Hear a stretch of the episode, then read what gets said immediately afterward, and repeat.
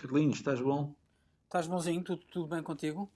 Estou, pá. Como é que te sentes nesta posição de velhinho? Velhinho, pá. E, e- e estás muito bem ainda. No outro dia falava a E- flor nisso. Ninguém te dá sou- 100 Ninguém me te dá dá 100 anos. Apesar de já ser avô, pá. Apesar de já ser avô. O que é que se passará com o Nuno? Ele já, semana passada, teve problemas. Teve problemas, Pois pois é. Mas depois ficou bem. Ainda está, ele está aí do outro lado do Atlântico. Alguns por Boston. Eu desconfio que uma vez encontrei-me em Boston. Eu agora eu estou-vos a ouvir bem. Eu quero cumprimentar todos, porque isto só agora é que estou a chegar. O É. António Filipe em particular. Exatamente. Gostei de ouvi-lo. Ou seja, é ouvi-los interativamente. Não ouço sempre, mas quase, mas ouço quase sempre. Mas pode ouvir, porque isto está sempre em podcast. E o podcast é um bocadinho maior do que que vai para o ar. É. Ah. Ah, pois é, às vezes no podcast estão lá umas, umas Ah, Não pérolazinhas. sabia, não sabia. Então vou passar ao o podcast. Põe no telemóvel e é um instantinho.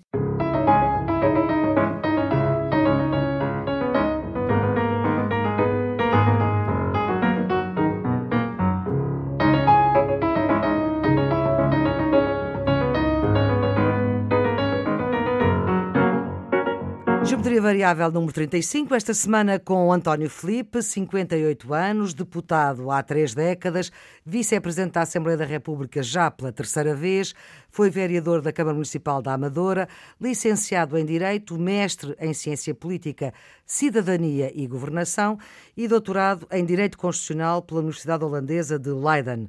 Tese de doutoramento foi sobre o referendo em Portugal, tem obra publicada sobre a oposição, que é uma especialidade sua como deputado comunista, e também sobre experiência administrativa autárquica em Portugal. Nos idos dos anos eh, 80, 90, aí pelas metades, fez parte da direção da JCP, hoje é membro do Comitê Central do PCP, o órgão que manda no partido que faz 100 anos, um século, no dia 6 de março. E é por isso que nós, a equipa do Geometria Variável, resolveu convidar António Filipe para esta edição. Antes de mais, eh, doutor, professor, António Filipe, muito obrigada por ter aceitado o nosso convite. Vamos retirar os, os títulos, senão demoramos mais tempo. O nosso convite, que também é do Nuno Severiano Teixeira e do Carlos Coelho, que são os residentes fixos do Geometria, para mais esta edição que é confinada.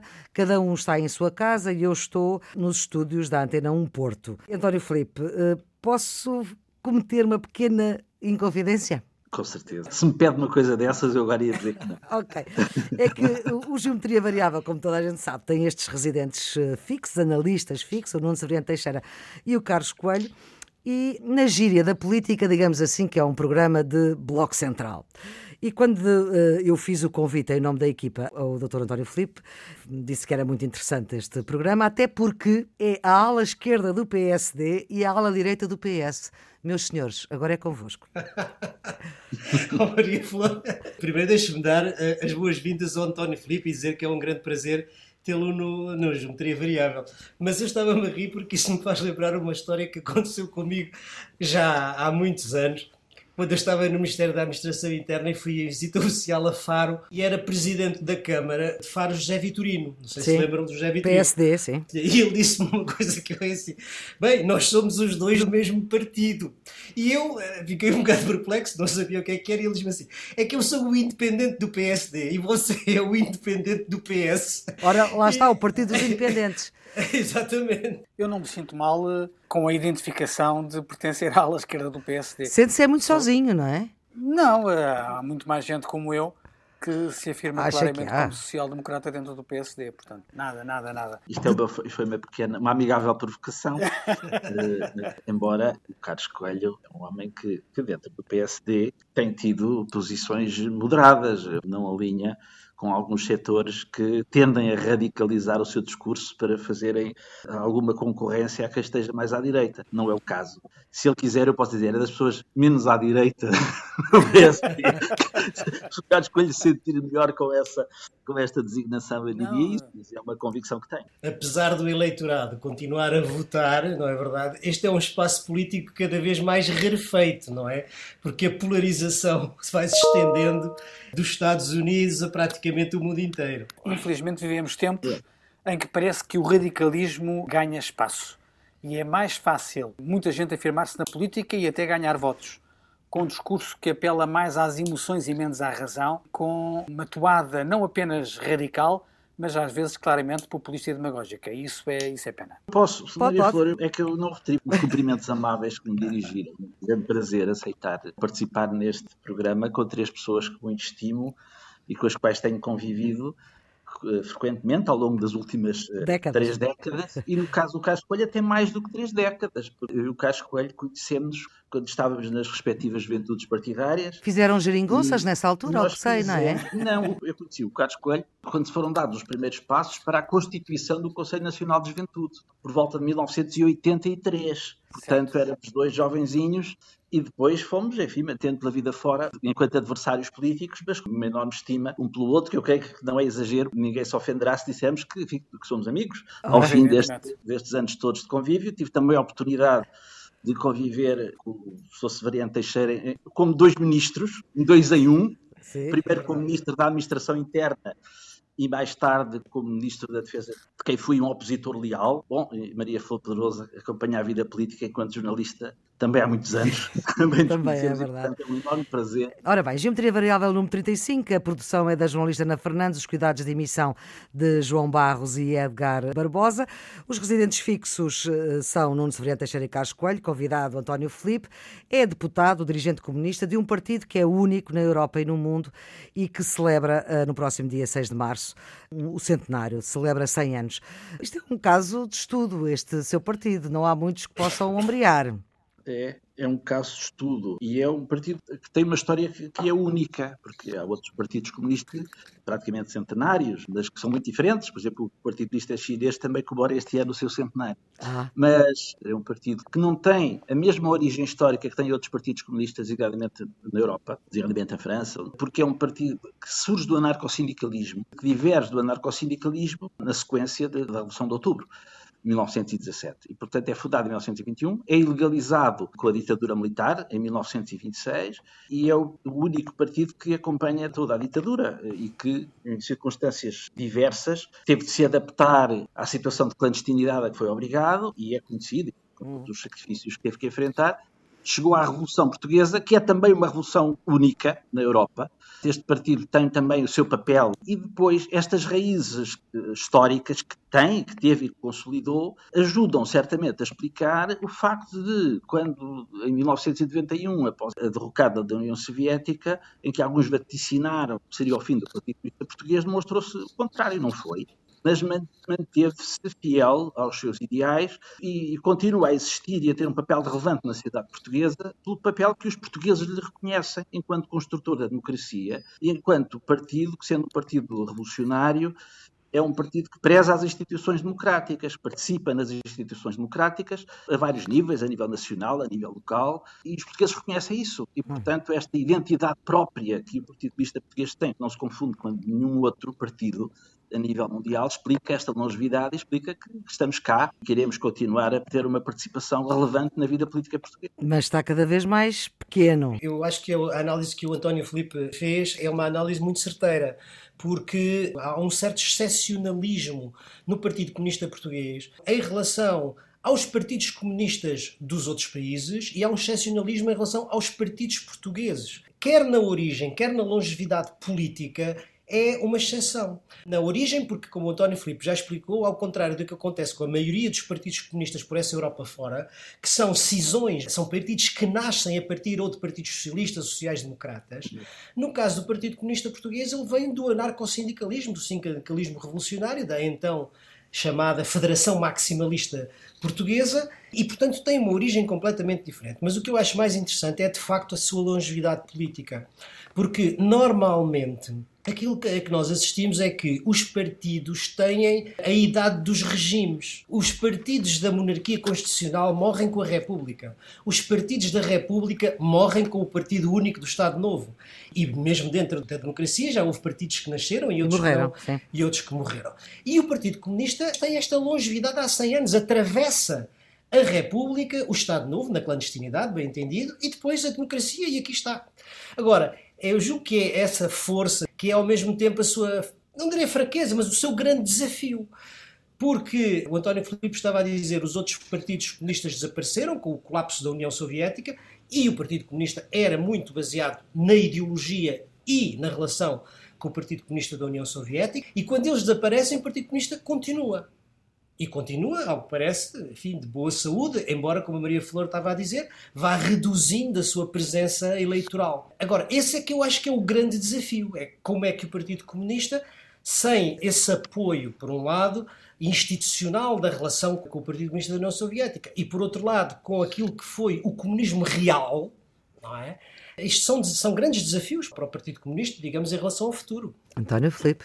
Bom, eu compartilho literalmente com algo que foi dito, embora lembre o seguinte, que tem a ver com a relação com o Partido Comunista União Soviética. Essa relação era uma relação real, mas importa notar que o PCP também viveu sem ela durante muito tempo e na altura mais difícil. Ou seja, o PCP tem um corte de relações, de facto, nos anos 30, com a Internacional Comunista. E fica, geralmente os anos da guerra, da Segunda Guerra Mundial, ficou praticamente isolado no plano internacional, não tinha qualquer contacto com a União Soviética, que só conseguiu retomar muito mais tarde, já com os anos 40 muito adiantados, e até foi uma história muito interessante, por via da colaboração com a Embaixada da Jugoslávia em Lisboa, que foi por aí, enfim, que foi possível retomar o contacto com, com outros partidos comunistas e depois com o Partido Comunista da União Soviética. A Jugoslávia que depois, mais tarde, corta, ou enfim, pois, tem, exatamente, tem uma exatamente, relação exatamente. diferente. Mas, historicamente foi isso que Uhum. aconteceu, foi com a colaboração da, da Achada Jugoslava em Lisboa que foi possível estabelecer, enfim, por portas travessas, como é evidente, esse contacto. E, portanto, o PCP viveu sem ele, mas depois é um facto que, do ponto de vista ideológico, teve uma grande afinidade com o Partido da União Soviética, mas nunca foi refém disso, não é? Nunca viveu exclusivamente em função disso, nem nunca teve a ideia de querer mimetizar experiências de- desse partido ou de qualquer outro para aplicar à realidade portuguesa. E, portanto, daí que, enfim, quando a União Soviética deixou de existir, obviamente que o PCP considerou que isso era, e o 13º Congresso é muito importante a esse respeito, Congresso Extraordinário, que aliás ocorreu antes, ainda existia a União Soviética, mas já tinha caído o muro de Berlim quando foi feito esse Congresso. Houve um reconhecimento dos erros que tinham sido cometidos na experiência histórica da construção do socialismo, mas foi reafirmado que, em termos dos seus ideais, que o PCP se mantinha fiel à sua matriz de, de partido marxista-leninista e que manteria a intervenção que desde há muitas décadas mantinha na sociedade portuguesa, o que aliás tem vindo a verificar. Obviamente que o partido já teve mais influência, mas eu diria que a sua influência também se explica historicamente pelo papel na Revolução Portuguesa. Quer dizer, o Partido Comunista Português torna-se de longe o maior partido português em termos de número de efetivos no período da Revolução e depois, naturalmente, que as circunstâncias políticas, sociais, sociológicas Se se, alteram. foram alterando, Uhum. se alteraram, e isso também levou, obviamente, a uma perda de influência, e depois, evidentemente, que as consequências do fim da União Soviética também, como é conhecido.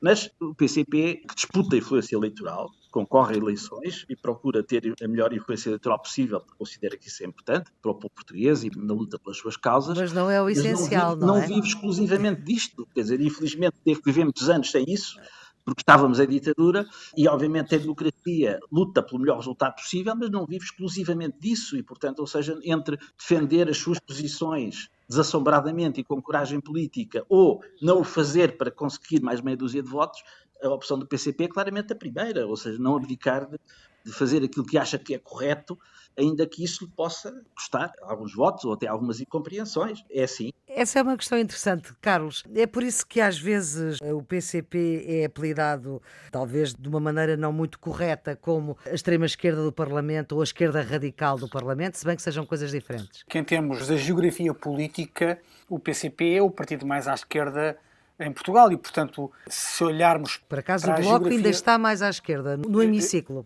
Está sentado, mas Sim. ideologicamente é difícil sustentar que o Bloco esteja eh, ideologicamente mais à esquerda do PCP. Vale isso o que valer ser de esquerda ou ser de direita nos tempos Mas de a hoje? Eu questão acho é, que isso, é extrema isso cada ou vez não diz é? menos. Não, é, é extrema sob o ponto de vista geográfico. Sob o ponto de vista da prática política, não é. Não é porquê? Porque, como quer o António Filipe, quer o estavam a dizer, e eu acho que bem, o maior ativo do PCP é a sua história. Se nós olharmos para o tempo da ditadura, o partido que lutou mais contra a ditadura, porque durou mais tempo, já existia à data da instauração do regime da ditadura militar, era o PCP. E, portanto, o PCP chega à Revolução, chega a 25 de abril de 74, com um património que mais ninguém tem. Foi o partido que mais se opôs à ditadura. Quando olhamos para o PCP, vemos isso. Vemos, sobretudo, a história da resistência democrática. A questão que se coloca hoje ao PCP é saber qual é o equilíbrio entre a história e os projetos para o futuro. Isso, aliás, tem a ver com as dificuldades que todos os partidos têm, mas eu acho que o PCP tem mais que os outros, que é o problema do rejuvenescimento. O PCP é um partido com mais história do que os outros e, portanto, com mais passado. Agora, eh, um passado que honra não deixa de ser passado. Agora, sob o ponto de vista da vinculação à legalidade, o PCP é claramente um partido constitucionalista, da Constituição que acabou por aprovar, embora depois em muitas revisões não se tenha revisto nessas revisões. Mas o partido é um partido que tem uma lógica legalista de respeito pelo Estado de Direito. E ao contrário de outros partidos comunistas na Europa que têm uma lógica, não diria necessariamente anti-regime, mas de desafio dos poderes públicos e muitas vezes com uma postura revolucionária, partidos de protesto, a lógica do PCP é outra. O PCP é um partido que esteve sempre na oposição, agora com esta experiência da geringonça é a vez em que está mais próximo do poder, se retirarmos os governos provisórios Sim. e objetivamente é um partido que nunca funcionou bem como partido de protesto, se retirarmos a ligação à intersindical e a agitação que existe, muitas vezes de origem política, entre o PCP e a Intersindical, mas é um partido que defende a legalidade. E isso, justiça se faça ao PCP, ao contrário de outros partidos comunistas por essa Europa fora. Portanto, sob esse ponto de vista, eu não digo que o PCP seja um partido extremista ou contra a legalidade, porque estaria a mentir. Uhum. A prática de que tem dado provas é exatamente o contrário. Eu acho que, apesar de tudo, há um parênteses entre o 11 de março e o 25 de novembro, não é? É, mas estou basicamente de acordo com o que o Carlos está a dizer, mas acho que há esse parênteses que certo, certo, certo, os historiadores. Eh, discutem, debatem e não estão de acordo sobre o papel do Partido Comunista nessa altura, mas acho que há uma diferença durante esse período dito revolucionário. Certo, certo. Antes de passarmos ao presente, claro que tenho que dar a palavra a António Filipe. Eu, eu, diria que agora estão a ver como no Presidente Teixeira acaba de me dar razão. Não é? que eu dizia no início. a ala esquerda do PSD e a ala direita do PS. Vamos ver. Eu creio que, aliás, está também nesse período, eu creio que é, é redutor dizer que conduziu a política nacional entre 11 de março de 75 e novembro de 75, se exagera muito a influência própria do PCP naturalmente que ela foi real, existiu, mas havia um processo revolucionário em curso. O Partido Socialista e o PSD só abandonam os governos provisórios no verão, não é? Portanto, permaneceram para além de março, concordaram com as nacionalizações, votaram-nas favoravelmente. Bom, mas não, porque a Assembleia da República não estava constituída ainda. Que mas apoiaram. eu creio que o processo é mais complexo e é reconhecido, aliás, que o PCP teve um papel essencial em novembro 75, que foi decisivo para evitar aquilo que podia ter sido uma guerra civil, podia ter sido um confronto de grandes uhum. proporções. O PCP, juntamente com outras figuras, nomeadamente com o Coronel Mel Antunes, com o Presidente Costa Gomes, teve um papel que, foi importante para que, isto não descambasse e, portanto, não se entrasse num conflito sangrento no nosso país. Bem, Creio que também aí o PCP deu provas de grande sentido de responsabilidade na defesa da, da, democracia portuguesa. Vamos aí caminho agora acelerado para o presente. Quando nós estávamos a preparar este programa, uma das nossas perplexidades é, neste momento, o PCP, do ponto de vista da Europa e do mundo e dos partidos que existem, quais são os partidos irmãos do PCP? Com quem é que o PCP fala? Não, fala com toda a gente, mas, eu diria que esse conceito de partidos irmãos é um pouco exagerado. É, é, é exagerado. Mas já no, no termos da União Europeia, faz parte do grupo confederal da esquerda unitária europeia no Parlamento Europeu, faz parte do grupo United European Left no Conselho da Europa, na Assembleia Parlamentar da Europa, que é mais amplo, como sabemos, em que há um conjunto mais alargado de partidos, nem todos comunistas, partidos hum. vários, não é? Aliás, como em Portugal, quer o PCP, quer o Bloco de Esquerda participam nesses dois fóruns. Para além disso, há todo um conjunto de fóruns de diálogo internacional entre partidos comunistas e partidos progressistas, quer a nível mundial, quer a nível do, continente europeu. Agora, aquilo que o PCP defende intransigentemente nesses fóruns, e mesmo em relações bilaterais que mantém com um conjunto importante de partidos por esse mundo fora, é um respeito mútuo, em que fica ciente que o PCP não abdica das suas posições próprias pela sua integração em qualquer fórum internacional. E, aliás, eu creio que isso é particularmente claro no, âmbito do Parlamento Europeu, em que o PCP se tem batido claramente pela natureza confederal do grupo no Parlamento Europeu e rejeita a ideia de uma integração no tal partido da esquerda europeia, enfim, que procuraria criar uma espécie de grande partido pan-europeu. E, portanto, o PCP dialoga com muitos partidos, é solidário com os partidos que lutam pela construção do socialismo, cada um à sua maneira, mas defende intransigentemente a independência própria de cada partido e, obviamente, pugna principalmente pela sua. Aquilo que o António Filipe diz é rigorosamente verdade. Mas é um bocadinho Mas- música para violinos, não é? Não, não, é é evidente porque estas plataformas de intervenção europeia, quer no Parlamento Europeu, quer na Assembleia Parlamentar do Conselho da Europa, são, na prática, sobretudo no que diz respeito aos comunistas, grupos técnicos. Isto é, não têm grande afinidade ideológica. Só assim, aliás, é que se percebe que, sob o mesmo teto, esteja o PCP e o Bloco de Esquerda, que são dois partidos em Portugal com um registro ainda assim diferente, mas que estão na mesma família política no Parlamento Europeu. Isso faz um Eh, bocadinho de impressão, António Filipe? Não, Não, eh, vamos lá ver. Eh, Não, é, é- é um facto, mas o PCP tem lutado para que seja assim, sendo que há nesses grupos quem acha que não deve ser. Ou seja, nós achamos que, de facto, esses grupos devem funcionar dessa forma. Ou seja, há uma solidariedade que faz com que os partidos estejam no mesmo grupo, mas qualquer ideia de que haja uma cúpula decisória acima de cada um desses partidos é uma coisa que o PCP rejeita e outros não, outros defendem isso.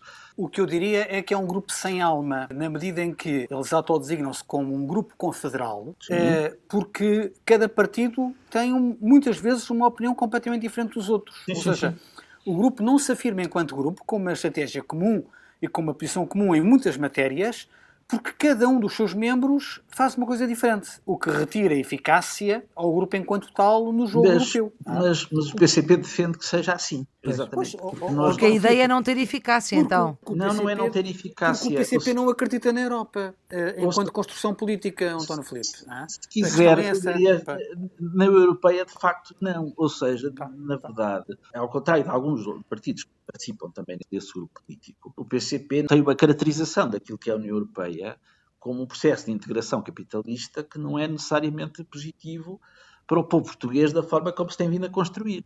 E, portanto, o PCP tem essa divergência, que é uma divergência de fundo relativamente ao processo de construção da União Europeia. Sim, mas António E Filipe, vamos, vamos supor que amanhã, por circunstâncias democráticas, evidentemente, nenhum de nós pensará noutro cenário, Uhum. o secretário-geral do PCP é Primeiro-Ministro de Portugal. Propõe o abandono da União Europeia. Não, não, não, isso é que não. Não propõe. Então, se nós estamos na União Europeia, queremos que aquilo funcione até no nosso interesse e que funcione bem. Na minha opinião, não faz nenhum sentido a deserção. A ideia de que cada um é para o seu lado. Não, eh, não, não, não, não. Agora, aquilo que o PCP defende é um modelo de, cooperação no âmbito da Europa, não digo apenas no âmbito da União Europeia, no âmbito da Europa, mas que respeite os interesses próprios e a soberania de cada Estado. Decisão de cada Estado sobre os seus próprios destinos. E, de facto, a União Europeia vai para além disso e representa, de facto, um grau de, de intermissão e de decisão à margem daquilo que é a própria vontade de cada Estado, que nós discordamos. Discordamos. Aliás, basta ver, por exemplo, agora o que está a passar com as vacinas, em que nós não temos vacinas porque depositámos exclusivamente nas mãos da União Europeia a gestão desse processo. Basta ver o que acontece quando, por exemplo, a União Europeia nos impõe a dissolução do BANIF ou como impõe relativamente à TAP decisões que, do nosso ponto de vista, são contrárias àquilo que achamos que é o interesse nacional, mas que nos são impostas pela União Europeia. E, de facto, aí nós contestamos essa natureza da União Europeia e, por isso, ao contestar isso, também contestamos que o nosso partido não se integre num grupo do Parlamento Europeu e fique subordinado a decisões das quais nós discordamos e queremos manter a nossa independência para poder discordar. Não estamos a contestar que, que não defendemos a saída da União Europeia, embora achamos que a questão da pertença ao euro deveria ser objeto de debate para já e é a nossa convicção de que uma, uma saída negociada da moeda única seria positiva para a economia portuguesa. Agora não defendemos, obviamente, uma saída unilateral, porque isso até nem se sabe como é que se consegue fazer. Nuno. Eu acho que há dois níveis de debate. O primeiro tem a ver, de facto, com a relação eh, do Partido Comunista com os outros partidos dentro destas plataformas europeias. E eu aí acho que a questão não é tanto a da cooperação técnica, não é tanto a do diálogo político, porque naturalmente isso existe. O problema é o da afinidade ideológica. Se há ou não há hoje partidos que tenham afinidade ideológica, neste caso com o Partido Comunista Português, mas mesmo nesses grupos no Parlamento Europeu, a sua eficácia é porque não tem essa solidez, não tem essa solidez ideológica, essa coesão ideológica que lhes dá, como estava a dizer há bocadinho o Carlos, alma. Nesse sentido. Isso não põe em causa, como é natural e desejável, e é assim que as coisas funcionam, que haja determinadas causas, determinados projetos, determinadas políticas em que haja cooperação e diálogo, e há certamente, não é? Outra coisa que eu acho um pouco mais difícil, que é um debate mais sério, tem a ver com a natureza da integração europeia. Porque a integração europeia não é cooperação europeia. É isso que faz a diferença certo, entre o projeto certo. europeu e outros projetos de cooperação internacional. Porque nos outros projetos de cooperação internacional, quer dizer, cada um mantém a sua inteira soberania e, portanto, são organizações intergovernamentais, que não é aquilo que acontece na União Europeia, que tende, não vou julgar agora se bem ou mal, mas tende para um princípio de supranacionalidade onde as soberanias são partilhadas. E, obviamente, quando nós partilhamos soberanias, há parte, digamos assim, da soberania que nós cedemos, que provavelmente nos leva a ter que aceitar determinadas decisões que podem não ser do nosso interesse imediato, mas temos, por outro lado, a ganhar muitíssimo com a partilha da soberania do outro lado. Para usar o caso do euro, não é? É evidente que, sobretudo durante o período da Troika, isso foi muito claro para Portugal. O peso que isso significou, os sacrifícios que isso significou, mas o que seria Portugal fora do euro com uma moeda nacional. O que isso significaria de desvalorização dessa moeda em relação ao euro não, ou ao dólar ou o que fosse e, e, as dificuldades que isso traria à economia portuguesa. Nem Quer dizer, quando nós. Diga, diga. Os países da União Europeia estão no euro.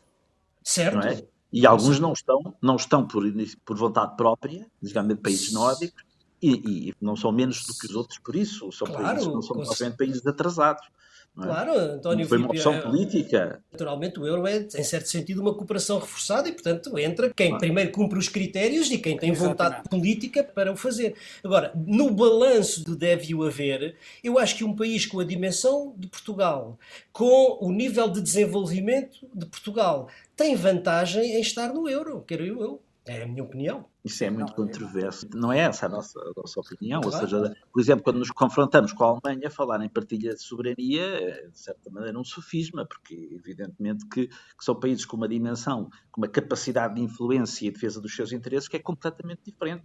E, portanto, os, os interesses que a Alemanha pode ter enquanto potência quase dominante da União Europeia não são os interesses que Portugal terá enquanto país que se quer desenvolver em seu próprio benefício. E daí, de facto, há aqui, não disse bem, há uma divergência que é de fundo relativamente à natureza é, da, do processo é, de construção europeia.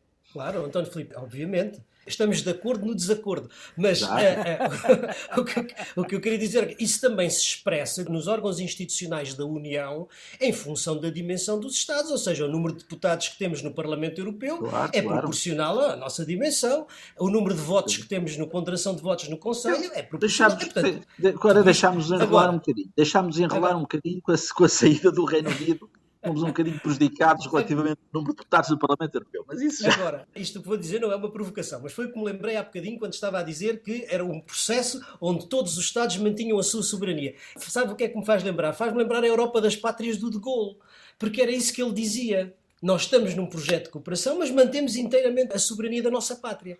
Era um pouco essa ideia. Pois, uh, pois? pois era. Pois era. O PCP é um partido golista? Não, sabe. Não, não é um partido golista. Não é um partido golista. Mas eu, eu lembro que aqui, há, um, há, não há muitos anos atrás, numa altura em que, em que, houve aquele processo de especulação financeira e uma grande ofensiva contra o euro, é? em que obrigou enfim, o Banco Central Europeu a chegar-se à frente para evitar a derrocada do euro, eu lembro que o professor Freitas do Amaral dizia que tinha saudades do de Gaulle, perante aquela que era a atitude que a Alemanha estava a ter, tinha saudades do de Gaulle, ou seja, queria dizer que é alguém que olhe também para os interesses do seu próprio país. E eu creio, aliás, que, há pouco estávamos a falar dos outros partidos comunistas, eu creio que, que um problema, quando se diz muitas vezes, e se lamenta em França, que o Partido Comunista foi um partido com grande influência, ele continua a existir, não é?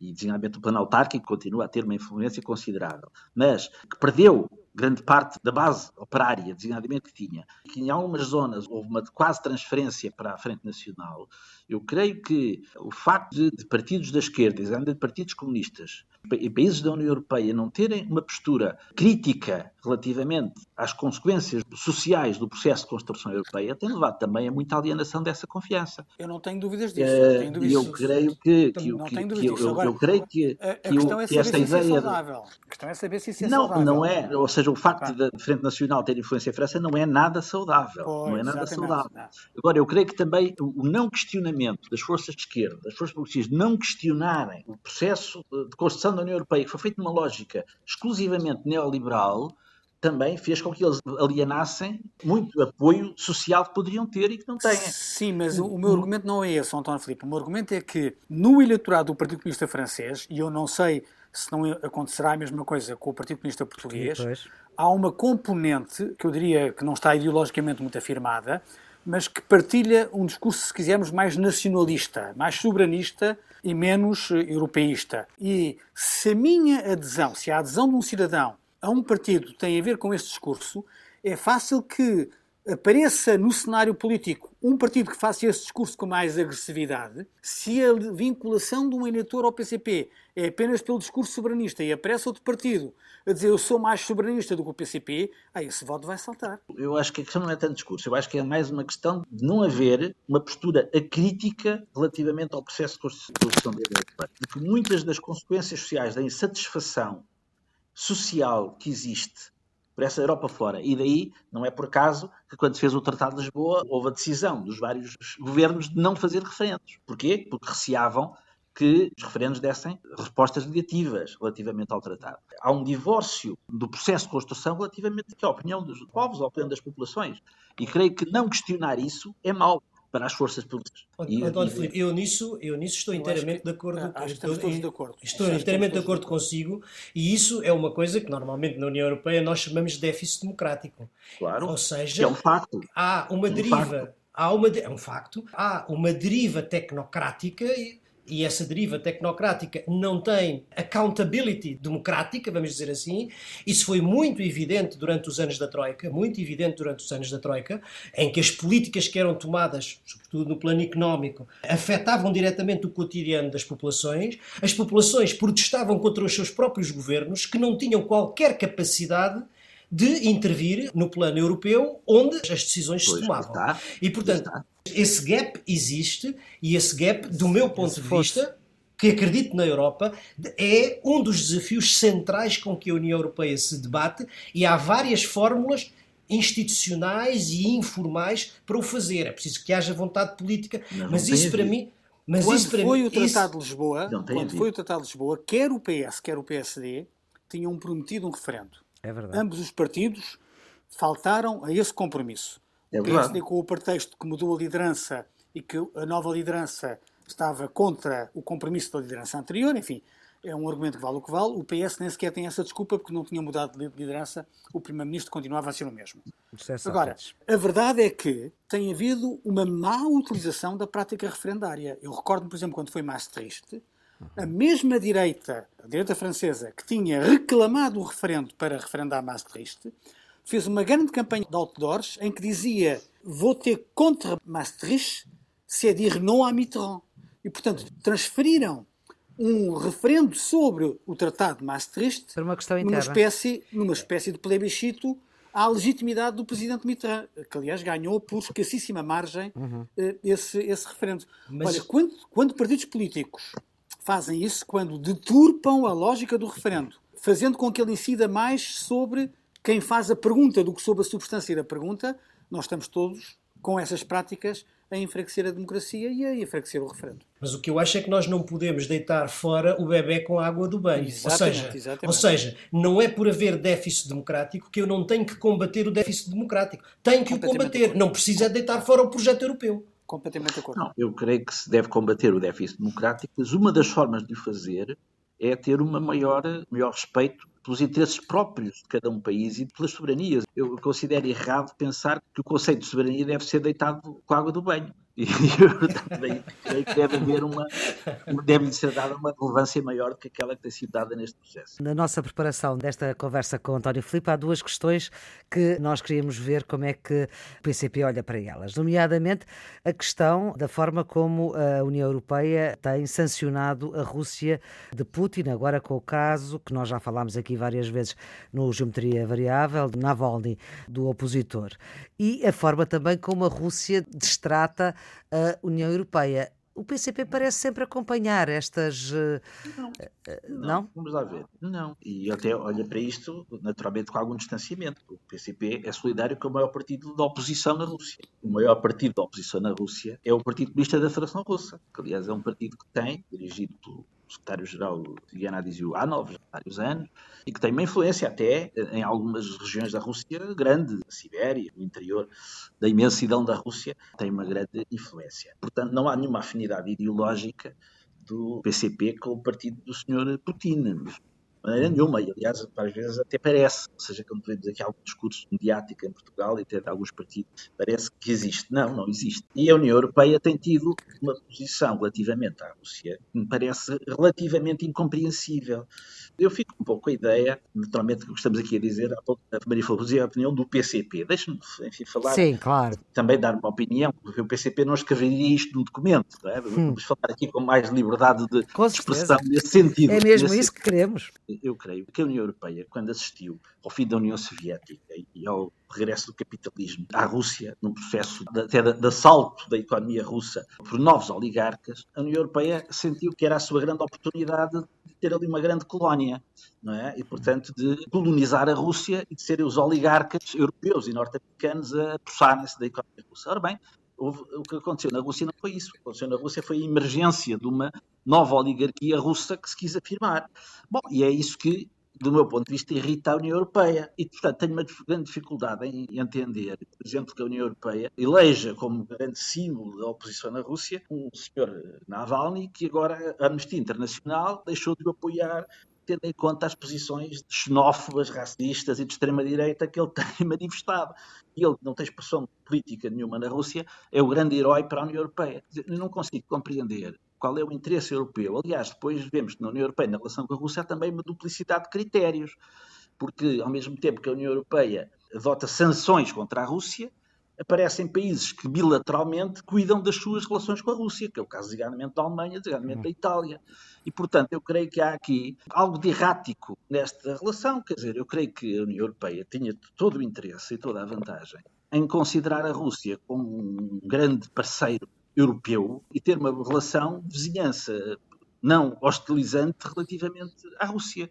Não, não, entendo. Portanto, há aqui qualquer... Quer dizer, entendo na base de uma certa rivalidade de impérios, não é? Ah. Uma certa nostalgia do império que a União Europeia continua a ser portadora. E, portanto, tenho alguma dificuldade em, em, entender este tipo de relação, uma espécie de adesão a uma nova Guerra Fria que não tem um fundamento ideológico, mas terá, enfim, será como que uma rivalidade entre potências, porque ideologicamente a solidariedade da PCP e nas suas relações internacionais é com o Partido Comunista da Federação Rússia, não é com o partido do Sr. Putin, Nova Rússia, como é que, como é que ele se chama, acho que é assim. Uhum. A iniciativa de, de ataque ou de provocação à União Europeia tem partido do lado da Rússia do Sr. Putin. Não só do ponto de vista da provocação ideológica, com aquela ideia que foi durante algum tempo ventilada e discutida e debatida, que o liberalismo era obsoleto e que, portanto, a solução seria uma solução iliberal, mas, sobretudo, do ponto de vista político concreto. E eu estou a referir-me, por exemplo, às questões que nós todos conhecemos, dos trolls russos, dos ataques informáticos às instituições ocidentais, às eleições em vários países europeus, para não falar da questão da Crimeia, não é? Da anexação da Crimeia, que é uma violação violação clara do direito internacional, aliás, de um tratado que a própria Rússia tinha assinado de desnuclearização da Ucrânia. Quer dizer, é preciso também perceber que há uma certa, mais do que assertividade, há uma certa ofensiva, há uma certa provocação do lado de Putin no sentido de atacar a União Europeia e, mais do que isso, de desestabilizar a União Europeia em vários países da União Europeia. O que eu acho, e nisso eu estou inteiramente de acordo com o António Felipe, é que a União Europeia não tem política externa e não tem capacidade para ter uma política externa digna desse nome. Não tem tido porque, obviamente, há unidade no que diz respeito ao discurso, à retórica política sobre os direitos humanos, e aí estamos todos de acordo, mas depois, quando se trata dos interesses, depende da área geográfica onde estamos. Ou seja, nos países bálticos, nos países que têm fronteira com a Rússia, que tiveram a experiência próxima do Pacto de Varsóvia, as relações e as reações são umas, Os países que têm muitos interesses económicos, nomeadamente a Alemanha, com o tal pipeline, têm outra posição, tal como a Itália também o tem. E depois há os países do sul da Europa que não são tão afetados como isso, como Portugal, e que procuram ali uma situação intermédia de boa relação, não deixar de dizer aquilo que pensam sobre direitos humanos, mas sem grande capacidade e sem grande vontade política de confrontar a Rússia. Há essa eh, progressiva ofensiva de Putin em relação à União Europeia e há a incapacidade de uma resposta clara, firme, direta e una, digamos assim, por parte da política externa europeia. Eu não, eu não partilho exatamente a opinião do António Filipe relativamente à lógica entre a União Europeia e a Rússia. Ele há pouco referia o interesse da potência dominante da Alemanha no contexto da União Europeia. Na relação com Putin e com a Rússia, vê-se exatamente o contrário. Quer dizer, a Alemanha defende frequentemente uma abordagem muito mais pacata, até por razões estratégicas que têm a ver, sobretudo, com o fornecimento de energia, e não, não está no conjunto dos países da União que eh, defendem que a União seja mais frontal na relação com a Rússia.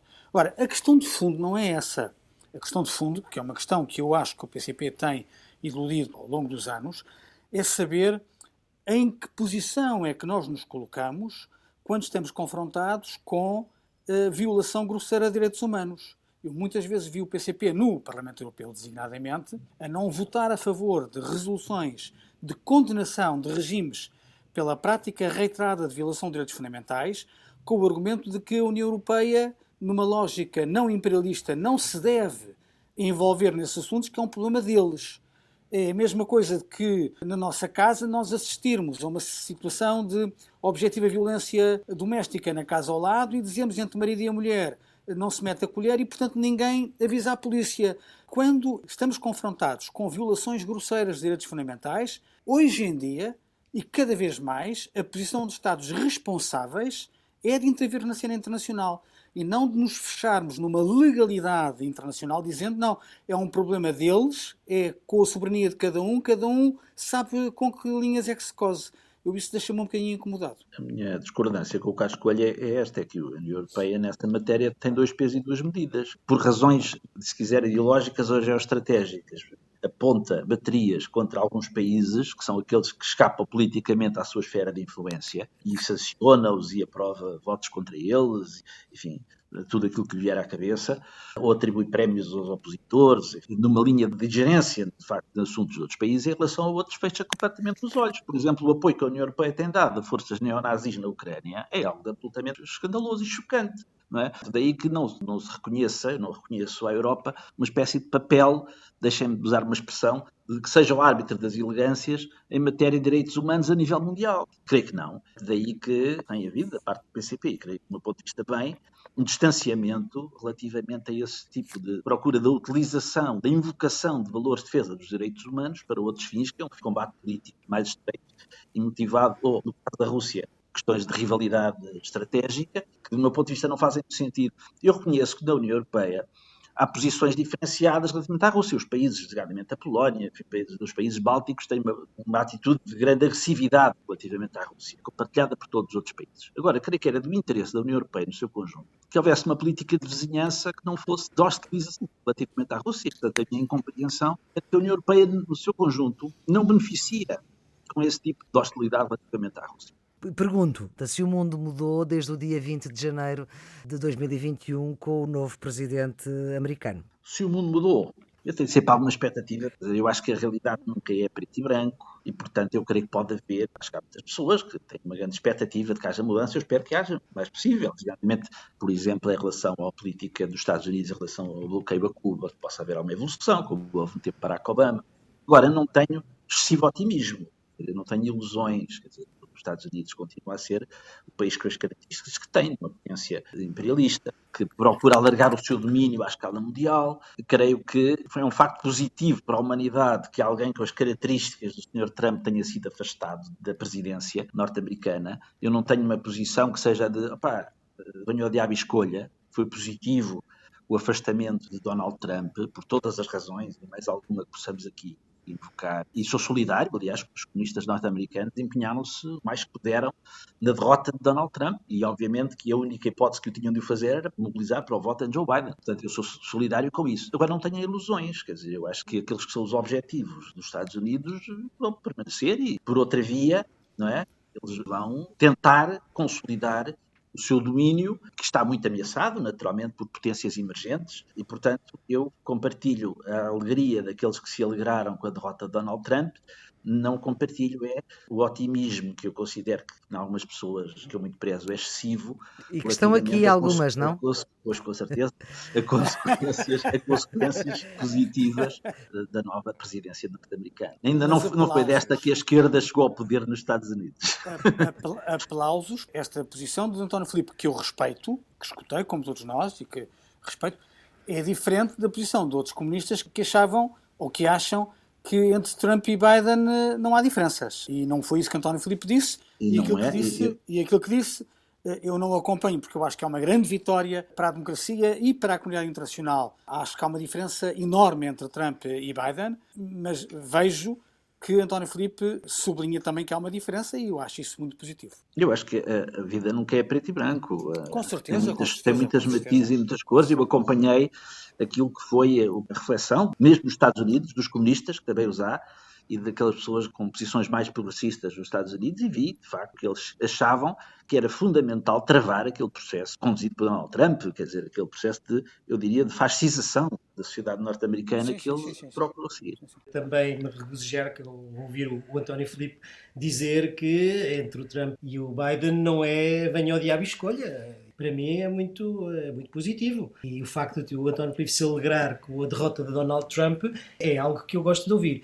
Eu não tenho, relativamente ao Biden, ilusões, mas tenho alguma esperança. Tenho esperança que as coisas mudem e que mudem em áreas que são muito significativas, nomeadamente no que diz respeito à democracia, à defesa dos princípios democráticos e dos direitos humanos, do respeito pelos direitos humanos. Porque aquilo a que nós assistimos durante o período de Donald Trump foi, pelo contrário, um flerte com alguns ditadores e fazer vista grossa relativamente a muitas violações de direitos humanos.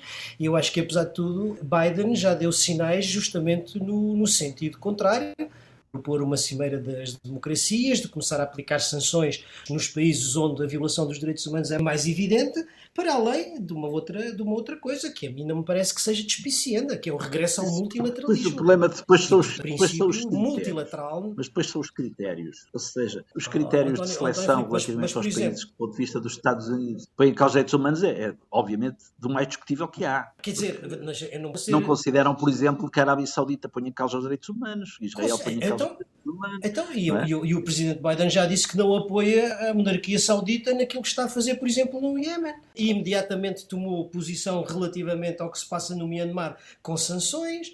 Mas, mas o que eu estava a dizer para além disso é a questão do multilateralismo, que eu acho que é muito importante. O sinal que deu de imediatamente regressar ao Acordo de Paris, de abrir a porta a negociar o acordo nuclear com o Irão, o travar a saída dos Estados Unidos da Organização Mundial de Saúde. Tudo isso para mim são bons sinais e sinais que me dão esperança, quer dizer, não tenho ilusões, porque os interesses permanentes norte-americanos vêm desde o princípio da, da independência e hão de se prolongar. Mas dentro dos interesses nacionais permanentes americanos, acho que há, há uma diferença e acho que tenho justificação para ter alguma esperança que as coisas melhorem, não é? Certo, certo, certo. Vamos então para Portugal. Nós temos um governo que tem a sustentação política por parte do PCP. O PCP viabiliza este governo, não é o único, não, não chega, mas viabiliza-o. É até que ponto, até onde é que o PCP está disposto a sustentar este governo? Eu começaria já pela terminologia. Dizer, o PCP não viabiliza este governo. O PCP fez foi achar que tinha razões para não votar contra o último orçamento de Estado, rejeitando.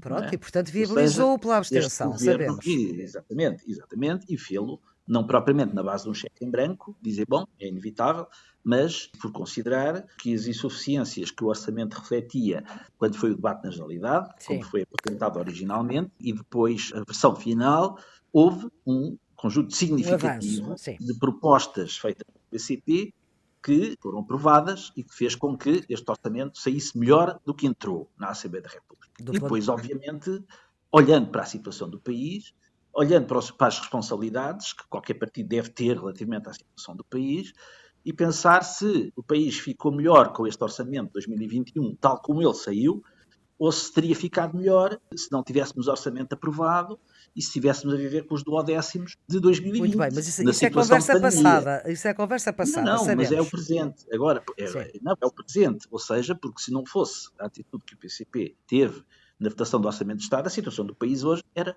absolutamente outra. Ou seja, a pandemia era a mesma, mas a, a, capacidade de resposta que o Estado teria do ponto de vista financeiro era completamente diferente. Certo. E, portanto, o PCP ponderou, sabendo que a decisão obviamente difícil, porque o país está numa situação muito difícil. Portanto, obviamente razões para descontentamentos, obviamente que existem e existirão, e tem que saber dar muita atenção a isso e acompanhá-los. Evidentemente que o PCP não ficou numa posição que foi assim, bom, estivemos no orçamento, o orçamento passou, e portanto, provavelmente a gente respirar de alívio, e pronto. Não, a situação não é essa. Há reivindicações justas, têm que continuar a ser apoiadas, tenham que ver com a citação dos trabalhadores, com o de Serviço Nacional de Saúde. Há que ter uma permanente exigência relativamente à execução orçamental.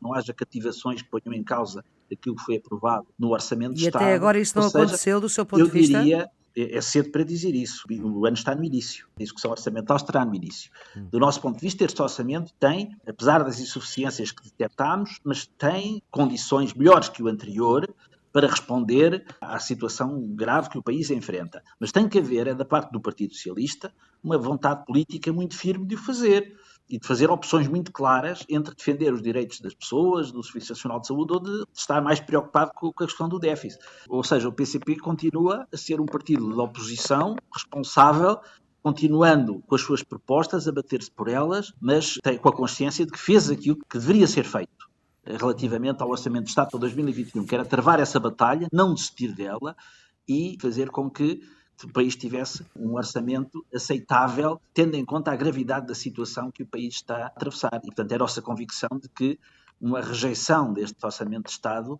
colocaria o país numa situação muito pior do que aquela que efetivamente está. A minha pergunta é perceber até que ponto é que o PCP está disposto a viabilizar este governo. Ou, se quiser de outra forma, o que é que este governo não pode fazer para não perder a viabilização do PCP? Não, isso é vai linhas depender... vermelhas. A Flor está a perguntar isso, pelas linhas vermelhas. Isso, isso vai hum. depender hum. do próprio governo. Não, isso não é uma questão. O PCP não fixou, nunca fixou, não, não fixa linhas vermelhas.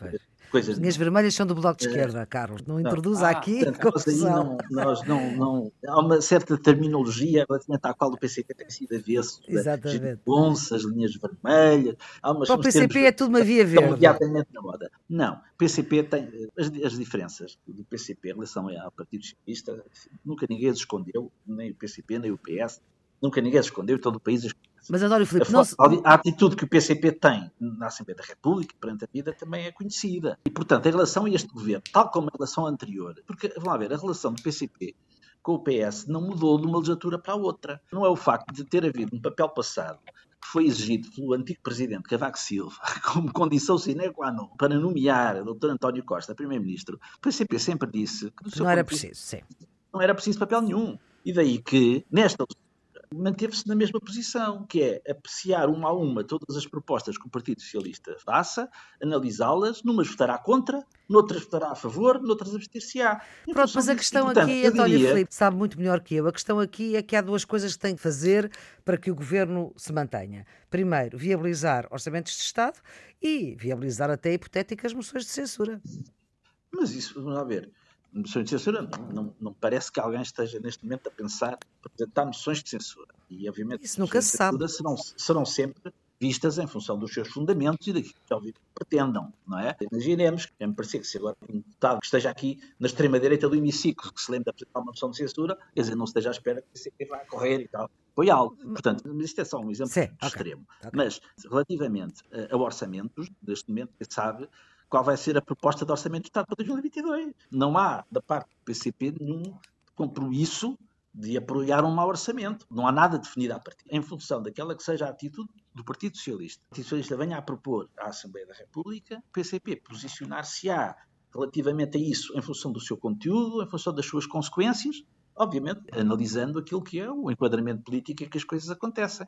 É neste quadro. E, portanto, eu diria que o PCP, nesse aspecto, é absolutamente previsível. Ou seja, não há aqui nenhuma manobra taticista em termos de vamos votar assim ou votar de outra maneira, em função de outros cálculos. Não. É em função daquilo que seja a situação do país e aquilo que o PCP entenda que o país existe de si próprio e do seu sentido de responsabilidade. Tem sido assim e assim continuará a ser independentemente de haver papéis passados ou não haver papéis passados, isso para nós não é, não é, essa, não é essa a questão. Os casamentos fazem-se por amor, não é o amor que vem depois dos casamentos. E, portanto, apesar de não há aqui nenhuma relação de amor, estamos a falar de uma relação política, mas não, não é em função de pactos assinados ou da falta deles que o PCP condiciona a sua atuação. A atuação do PCP, o PCP tem a sua palavra e que, nesse aspecto, é um partido confiável e assim continuará a ser.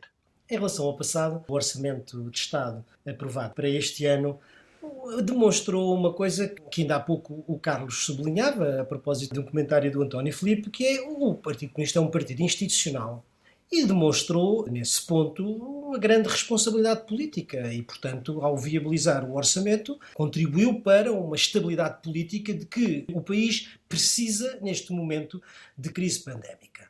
Obviamente, porque entende que aquilo que conseguiu ao longo das negociações influenciar melhorou o orçamento de acordo com os seus princípios ideológicos e políticos, e portanto isso é o discurso institucional, político, uhum. explícito do Partido Comunista, mas isso passa-se também com os outros partidos, não é? Depois há sempre ponderações que não têm a ver propriamente com o interesse nacional, mas têm a ver com o interesse do partido, o que é absolutamente normal. E é perceber se interessa ou não interessa ao partido eleições a curto prazo. Portanto, há duas lógicas. Há uma lógica nacional e ao PCP assim, não interessa da, da, estabilidade política e há uma lógica partidária que tem que haver, como é natural, da, da, organização, se interessa ou não interessa, se essa conjuntura é favorável ou desfavorável, do ponto de vista político e eleitoral ao Partido Comunista. Normalmente a, a questão é perceber qual é o peso de cada uma dessas, dessas componentes. Eu acho que no passado, no orçamento deste ano, pesou eh, a componente institucional e eventualmente também não interessava muito eh, precipitar eleições antecipadas. Agora, o que é que vai acontecer no próximo no orçamento? É, naturalmente, essa ponderação terá que ser feita, será feita pelo próprio partido entre aquilo que é o interesse nacional, a capacidade de melhorar um orçamento, de influenciar um orçamento, e aquilo que é seu, os seus objetivos partidários legítimos, como é, como é natural. Pelo meio, temos umas eleições autárquicas antes desse orçamento.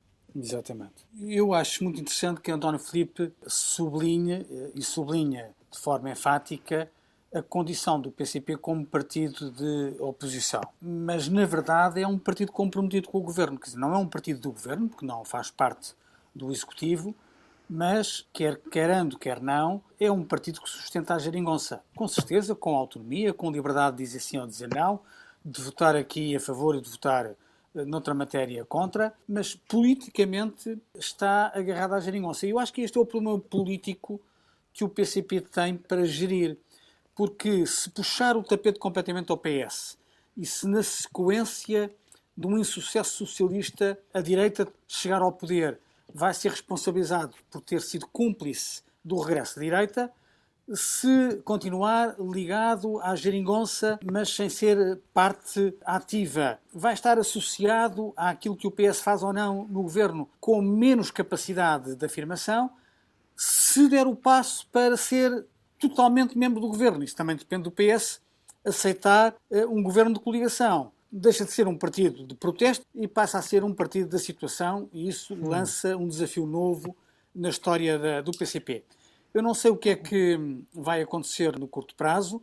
Agora, percebo que há aqui um espaço de instabilidade que o PC tem de, tem de gerir bem, mas não precisa nem dos meus conselhos, nem faria sentido que eu os desse. É um problema que o PC tem, que nós percebemos, que compreendemos bem, mas que não facilita a estratégia que ele vai ter que decidir. Esta circunstância política tem beneficiado o PCP, António Filipe? Hum, não tem, não tem. Ou seja, se quiser falar em termos eleitorais, obviamente que não. Quer dizer, do ponto de vista eleitoral, se quisermos olhar desse prisma, o PCP não tem saído beneficiado, não é? Se compararmos os resultados das eleições legislativas em 2015 ou 2019, verificamos que o PCP não teve uma descida muito significativa, mas teve, teve e, portanto, podemos dizer, não beneficiou. E daí a questão é esta. Obviamente que isto coloca o PCP perante uma situação difícil, de decisão difícil. Mas qual é a alternativa a isso? A alternativa a isso é dizer, bom, não, nós, como isto, do ponto de vista eleitoral, muitas pessoas não percebem qual é a posição do PCP. Eu creio que esse resultado eleitoral teve a ver também com alguma incompreensão das pessoas relativamente às circunstâncias reais da vida política portuguesa. Quando diz pessoas, diz algumas... eleitorado do PCP? Não, digo eleitorado em geral. Ah. Dizer, uhum. gente, muita, gente, até pensou que o PCP estava no governo. Às vezes andávamos na rua a falar com as pessoas, as pessoas pensavam que o PCP estava no governo, porque ouviam essa repetição obsessiva de que vocês estão no governo. Tá bom. E, portanto, houve alguma incompreensão da parte de algumas pessoas relativamente àquela que era, de facto, a realidade da vida política e da natureza da solução governativa. Mas, uh, diríamos, bom, como nós perdemos alguma coisa com isto, então qual era a alternativa? É alinharmos o nosso discurso pelo discurso da oposição direita, que é fazermos o mesmo discurso do PSD e do CDS e temos a mesma atitude. Ora bem, não é essa a opção do PCP. Portanto, a opção do PCP não foi essa. Ou seja, ainda que assumindo que haveria incompreensões, que havia pessoas que não perceberiam exatamente qual era a posição do PCP e algumas que até achariam, não, devia haver uma posição mais radical relativamente ao governo, nos levaria, no fundo, a ter um discurso confundível com aquele que é o discurso do PSD e do CDS, contra o CNS, dizer que isto está tudo um caos. Bom, a opção do PCP não foi essa. Portanto, foi ter outro tipo de oposição, considerando que não deve contribuir para que o PSD e o CDS possam branquear aquela que foi a sua atuação à frente do governo e que situação com a qual o PCP tudo fez para que o país pudesse romper considerando que a única alternativa possível para isso era fazer aquilo que fez em 2015 e manter uma posição coerente com esta atitude, ainda que isso possa suscitar incompreensões e não beneficiar eleitoralmente, ou seja, entreter um benefício eleitoral imediato, mas que considerássemos que resultaria de uma atitude que não seria positiva para o país, o PCP, enfim, uma opção que achou mais adequada, ainda com algum custo ponto de vista eleitoral, que obviamente com a perspectiva de que isso possa ser obviamente recuperado no futuro e esperemos no futuro próximo. No futuro próximo vem já aí as autárquicas. O António Filipe há pouco só falava da oposição da direita, do PSD e do CDS, mas agora a oposição da direita é mais plural. Ah, também. Sim, mas isso, enfim, isso é um problema da direita. Não é? Aí, esse, aí, esse agora é um problema, esse é um problema para o Carlos Coelho.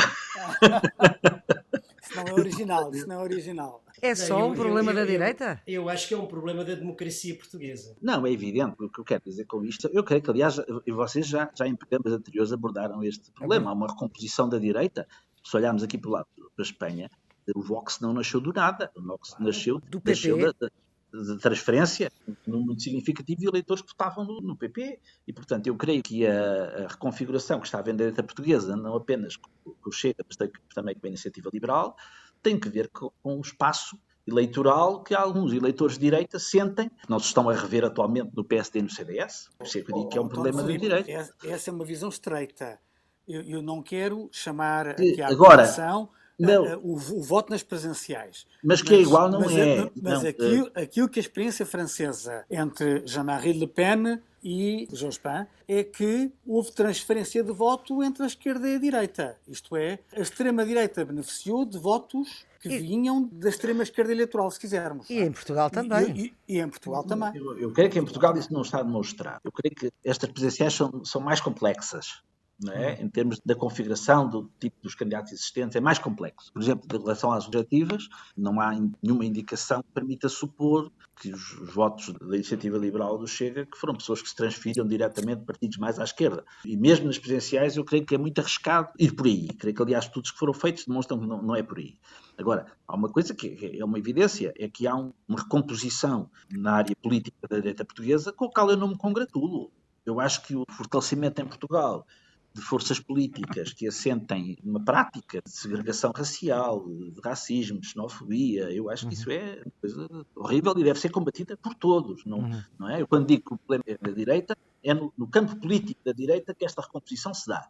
Sim, Agora, mas a iniciativa liberal e o Chega sim, não, não se pode pôr no mesmo saco, não é? Não, não pode, não pode. Quer dizer, eu acho que sobretudo tem alvos eleitorais distintos, sobretudo. Exatamente. E propostas dirigem-se dirigem a segmentos eleitorais, propostas também, e tem um discurso político diferente que tem como alvos nichos eleitorais que são, são de facto distintos, tratos eleitorais que são, são distintos. Portanto, faço essa diferença e eu acho que esta, esta reconfiguração da direita não é positiva para a democracia, de maneira nenhuma. Longe disso.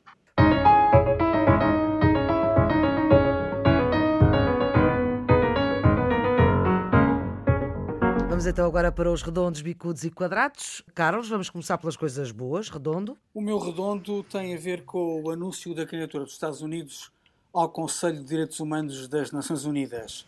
O secretário de Estado Blinken anunciou a intenção de regressar a este organismo das Nações Unidas, ou seja, abandonar a política da cadeira vazia de Trump, e ao mesmo tempo que o faz, eh, não deixa de exprimir críticas perfeitamente fundamentadas ao funcionamento do Conselho e, designadamente, ao facto de haver um conjunto grande de países com mau histórico em matéria de direitos humanos. Este regresso ao multilateralismo por parte dos Estados Unidos é uma boa notícia para a comunidade internacional. Meu redondo vai para um gesto da política externa portuguesa sobre as vacinas, que eu acho que é um gesto nobre. Quando assistimos ao nacionalismo das vacinas e ao uso geopolítico das vacinas, vi que Portugal vai assegurar um milhão de vacinas, são 5% de todas as que recebe, para os PALOPs e para Timor-Leste. Isto prova que em política externa, naturalmente, há interesses, mas também pode haver valores. António Filipe, tem redondos, bicudos e quadrados? Eu, eu tenho redondos e, e, e bicudos. Os quadrados têm mais dificuldade. São sempre mais difíceis. Os quadrados são mais difíceis. Mas eu estou à espera de ficar à boleia de algum dos quadrados. Então vá, que... qual é que é o seu redondo? É, é, felizmente estarmos a sentir uma luz ao fundo do túnel relativamente à Covid-19.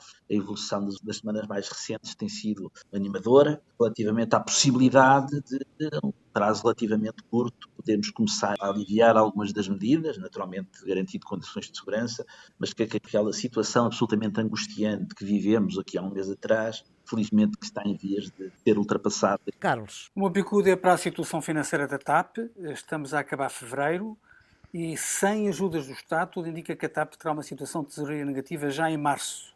Faltam transferências do primeiro empréstimo de 1.200 milhões de euros. A verdade é que a TAP está mergulhada numa situação financeira insustentável, com negociações diversas no seu interior, e com uma negociação difícil com a Comissão Europeia, com uma operação reduzida a 7% do mês equivalente do ano passado.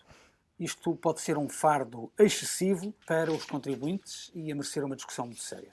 O meu bicudo vai para a repressão política no Myanmar. À medida que crescem os protestos de rua da oposição democrática, cresce a repressão e a violência policial e das Forças Armadas. E a má notícia é que nós pensávamos que essa repressão era apenas uma resposta aos hum. protestos, mas o que os analistas que vêm escrevendo sobre isso dizem é que o golpe estava preparado há muito tempo e que a ditadura militar está para ficar no Myanmar. Não é uma boa notícia. António Filipe. O meu bicudo vai para a questão das vacinas ou seja, para a demora e para a escassez de vacinas, que está muito aquém daquilo que era suposto ser face do plano inicial. E aqui, de facto, a forma como isto foi gerido, quer uh, pelo governo português, que se entregou nas mãos da União Europeia, e da forma como a União Europeia geriu este processo, que foi financiar um grupo reduzido de grandes empresas do setor farmacêutico para produzirem a vacina, ficando agora nas mãos dessas empresas e dos seus ritmos de envio, quando aquilo que seria mais adequado seria uma diversificação da aquisição de vacinas por parte de, do Estado português. Há atrasos que se estão a verificar e que seriam perfeitamente evitáveis do nosso ponto de vista. Quadrados. O meu quadrado vai para as reuniões do Infarmed.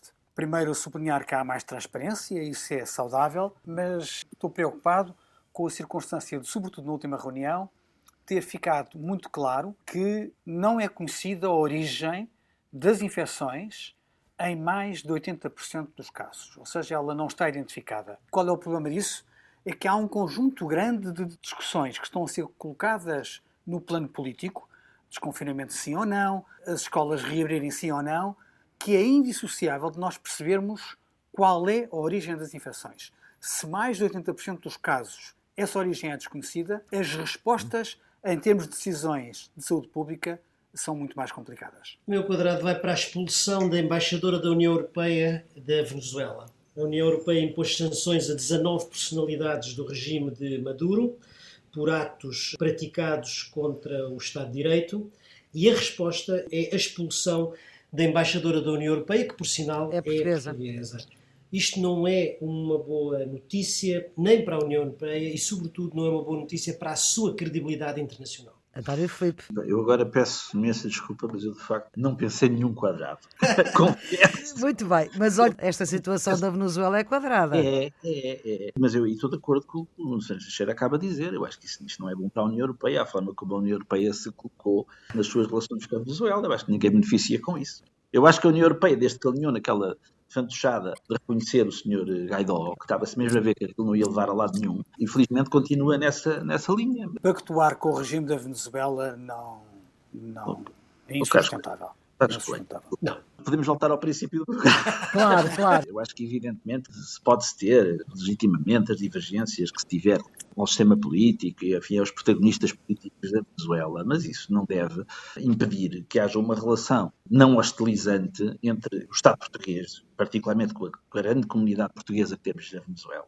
Houve governos aqui há uns tempos atrás, quer do governo, quer do PSD, que no tempo em que era vivo inclusivamente o Chávez, com todas as diferenças políticas que tinham em relação a ele, mas consideravam que era de interesse manter uma relação que não fosse de hostilidade entre os dois países. E, infelizmente, essa linha foi abandonada, quer pela União Europeia, quer pelo governo português. Infelizmente, do meu ponto de vista. E, portanto, por isso é que eu acho que desejaria outra atitude, que a animosidade relativamente aos governantes, aos protagonistas políticos da Venezuela, não fosse de molde a dificultar uma relação com o Estado relativamente ao qual Portugal tem todo o interesse em ter uma, uma relação pacífica. Fica isto como o meu quadrado também.